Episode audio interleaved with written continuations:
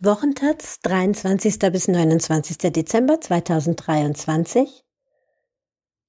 Hochzeit im Schnee. Weil sie glaubt, nicht schön genug zu sein, hat die Braut ihren Mann geheiratet, schwanger wie sie war. Es schien ihr die letzte Chance zu sein, nicht allein zu bleiben.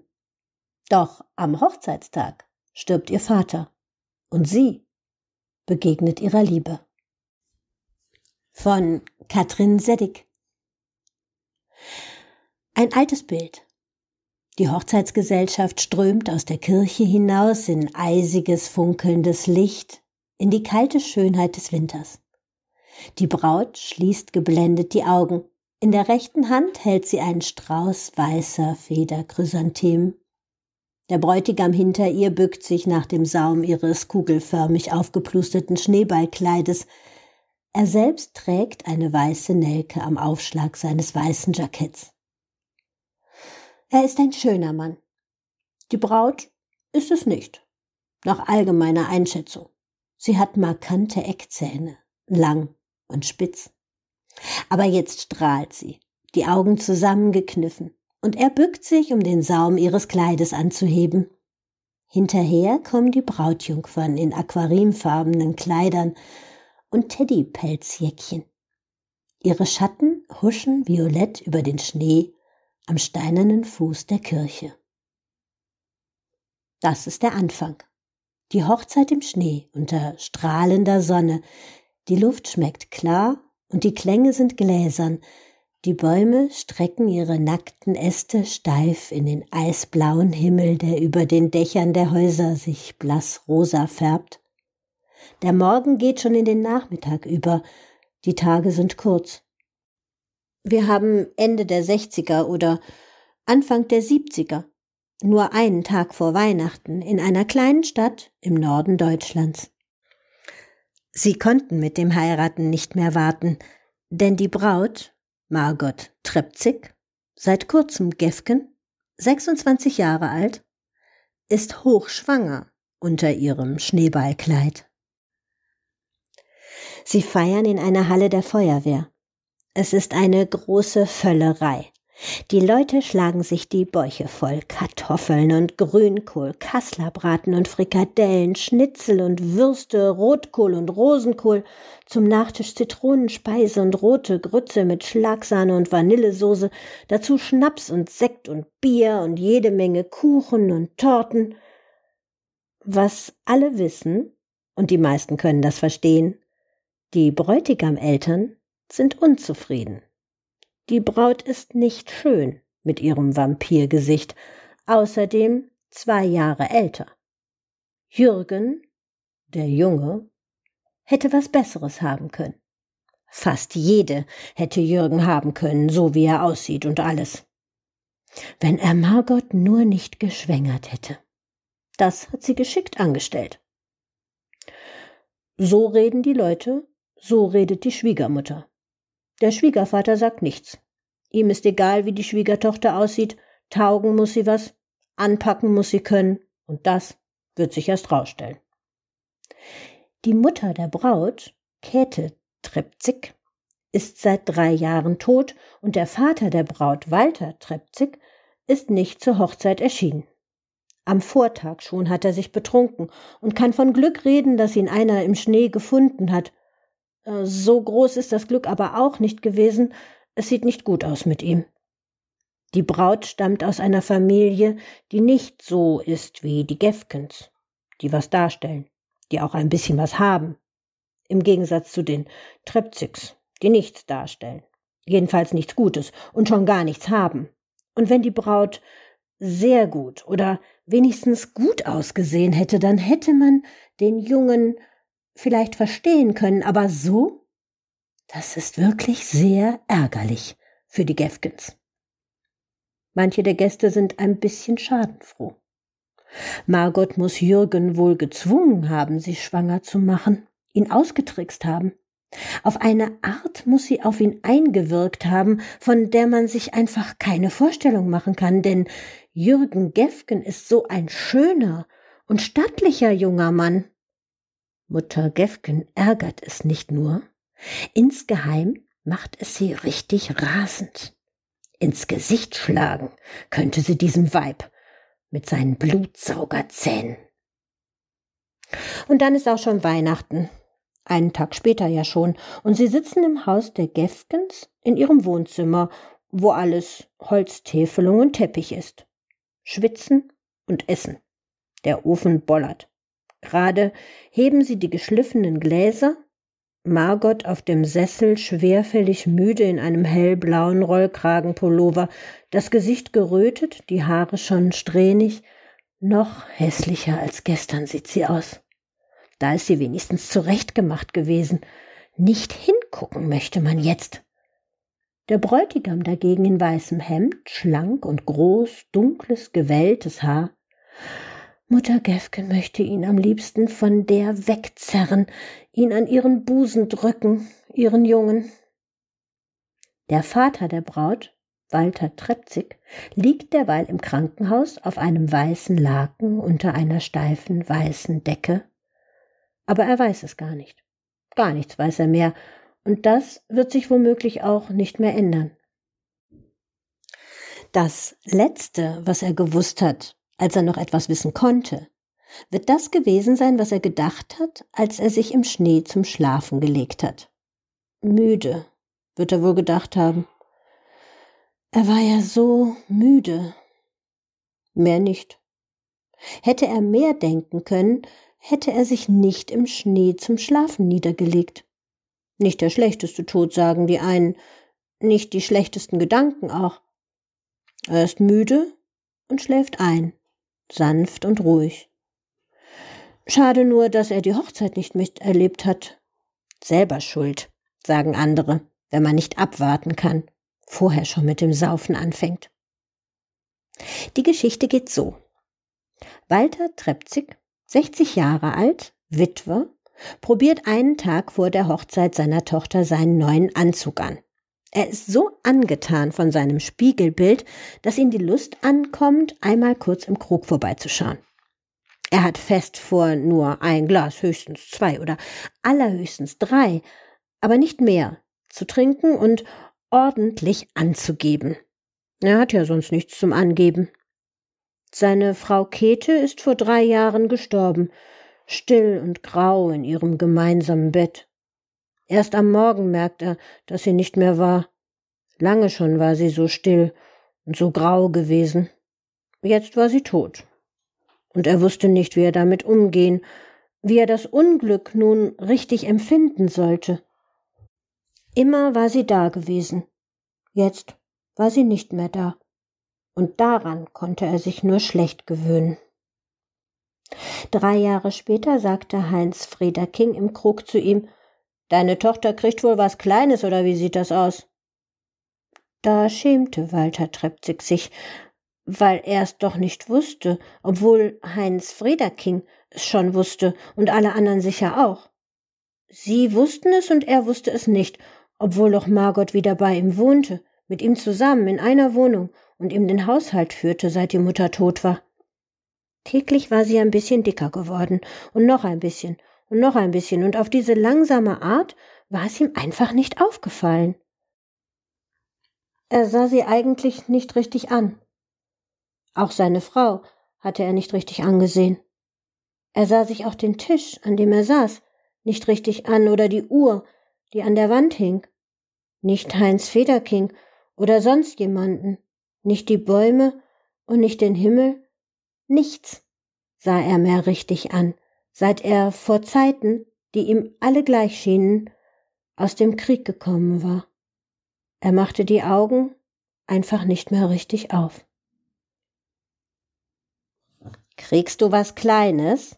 fragte er Margot, als sie zusammen beim Abendbrot saßen. Es gab Brot und Butter und Wurst und ein paar Radieschen, dazu eine warme Bockwurst. Sie kniff die Augen zusammen und sagte schließlich Merkst du's auch? Was soll das heißen? sagte er und biss in die Bockwurst. Er konnte nicht warten, er musste immer schlingen, auch die Gier kam vom Krieg und war nicht wieder weggegangen. Nichts, sagte sie. Und das war das Ende der Unterhaltung, denn dann stand sie auf und verließ den Tisch. Er ging nicht hinterher. Er ging nie hinter ihr her oder fragte sie etwas. Es war nicht seine Art, seine Tochter oder seine Frau etwas zu fragen. Es interessierte ihn auch nicht. Kaum. Aber das lag nicht an ihnen, es interessierte ihn auch sonst kaum etwas. Sein Leben brannte auf einer niedrigen Flamme. Aber später lag er im Bett und konnte nicht schlafen. Das war nicht neu. Die Bomben schlugen ein und die Toten marschierten um ihn herum.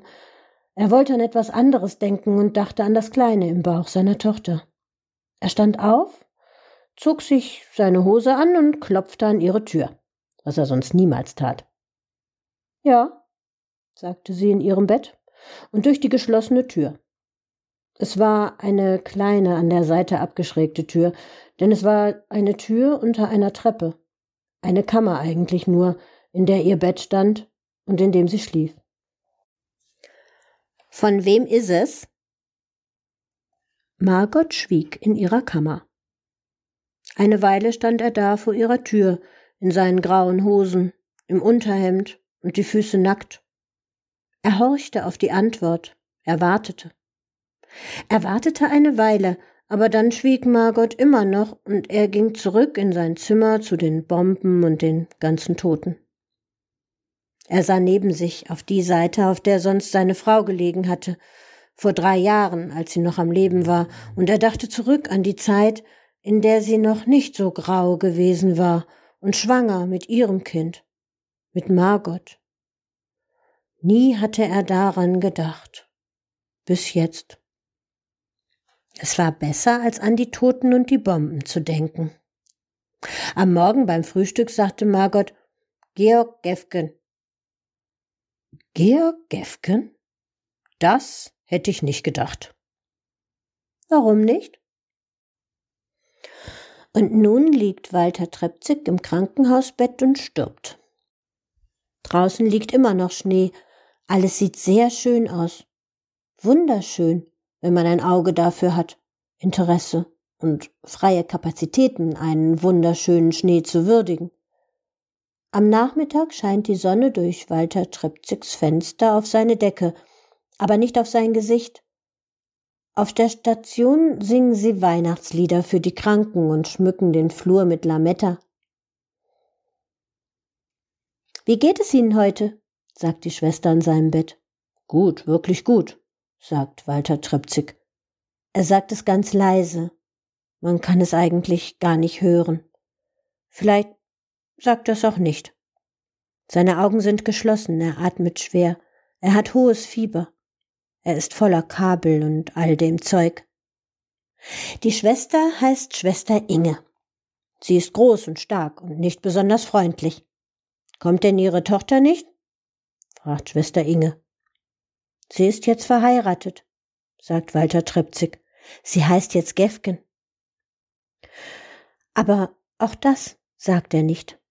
Das hätte er gesagt, wenn er könnte, wenn er noch hören oder etwas sagen könnte.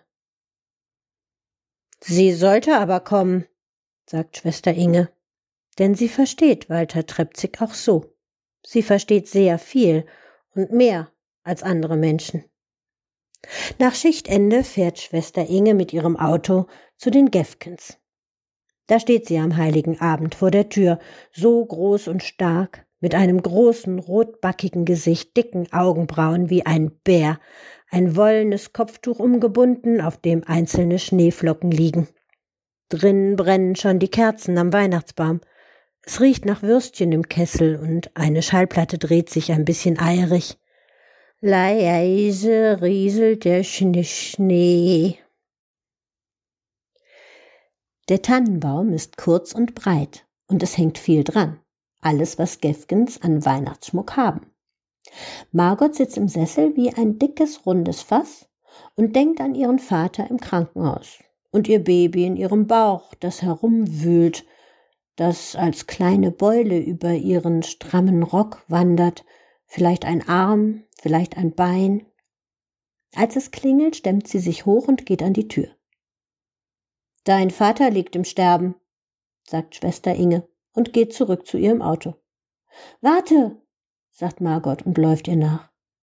Als Schwester Inge gerade in ihr kleines Auto steigen will, hält Margot sie an den Schultern fest. Kannst du mich fahren? Ich hab jetzt Feierabend. Schwester Inge schüttelt sie ab. Ich bitte dich, sagt Margot. Ohne Jacke und ohne sich zu verabschieden, fährt sie mit Schwester Inge zurück ins Krankenhaus. Im Auto verliebt sie sich.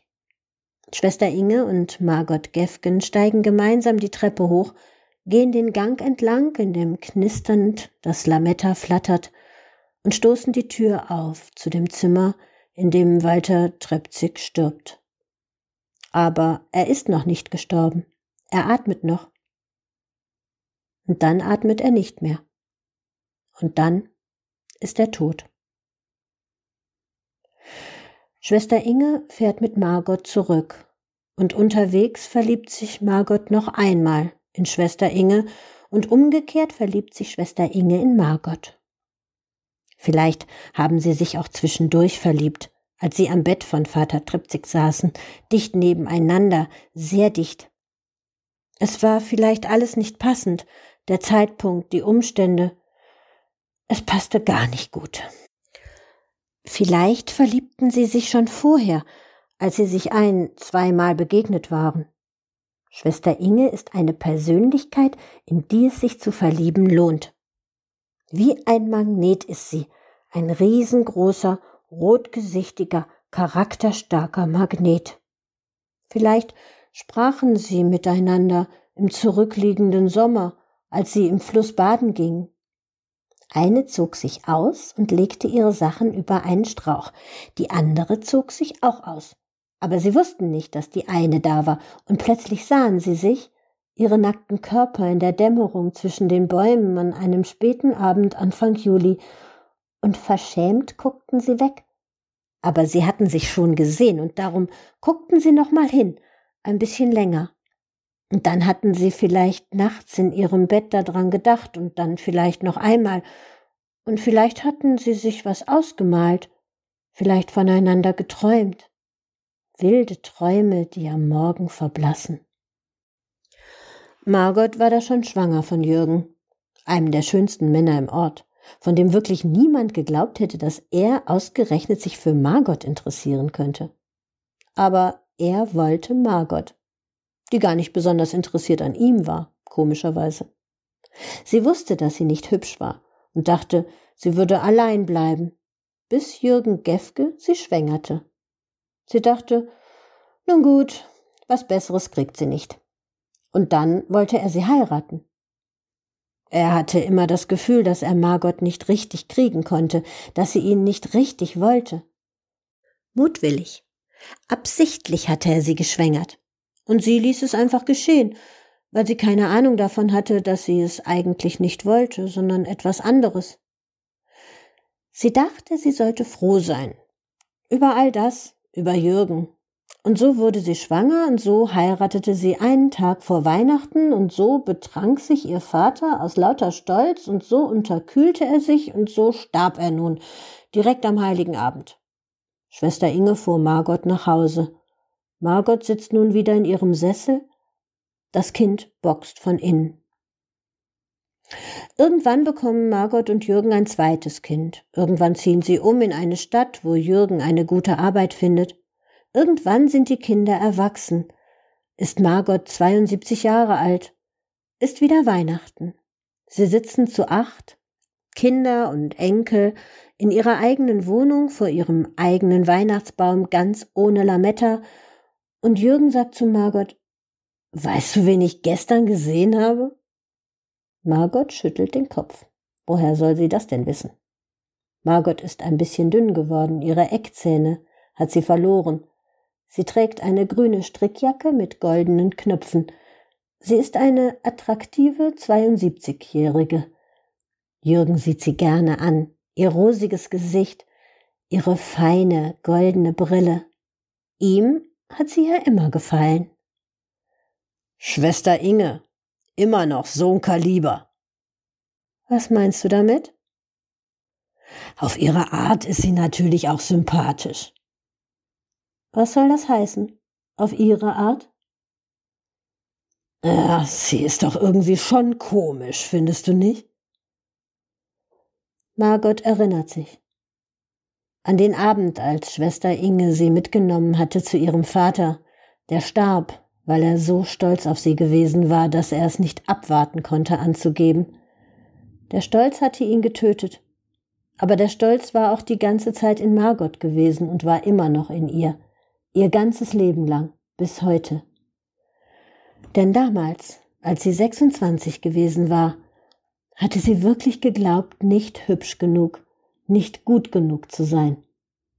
Margot erinnert sich daran, wie sie aus der Kirche gekommen war. Sonne und Schnee, wie sie vor ihrem Glück die Augen hatte schließen müssen. Es war ein zu großes, unbarmherziges Glück gewesen. Es hatte sie fast zerrissen. Margot sagt, sie ist nicht komisch. Sie erinnert sich daran, wie sie mit Schwester Inge am Bett ihres Vaters gesessen hatte, als der schon tot war, aber sie konnten sich nicht von ihm oder von seinem Bett oder voneinander lösen. Schwester Inge hatte ihre Hand gehalten, und was Margot dabei gefühlt hatte, war schöner und wilder als alles gewesen, was Margot jemals gefühlt hatte, wenn sie mit Jürgen zusammen gewesen war. Aber da lag ihr Vater und war tot, weil er so stolz auf sie gewesen war, auf ihre Hochzeit und das Kind, das sie bekam.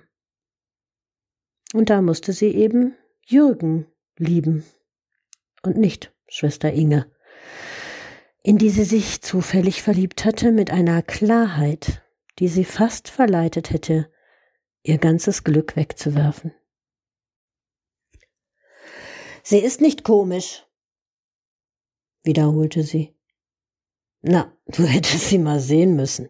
Sie ist nicht komisch, sagte sie darum, zum dritten Mal, und mit einer Heftigkeit, die sie selbst verwundert.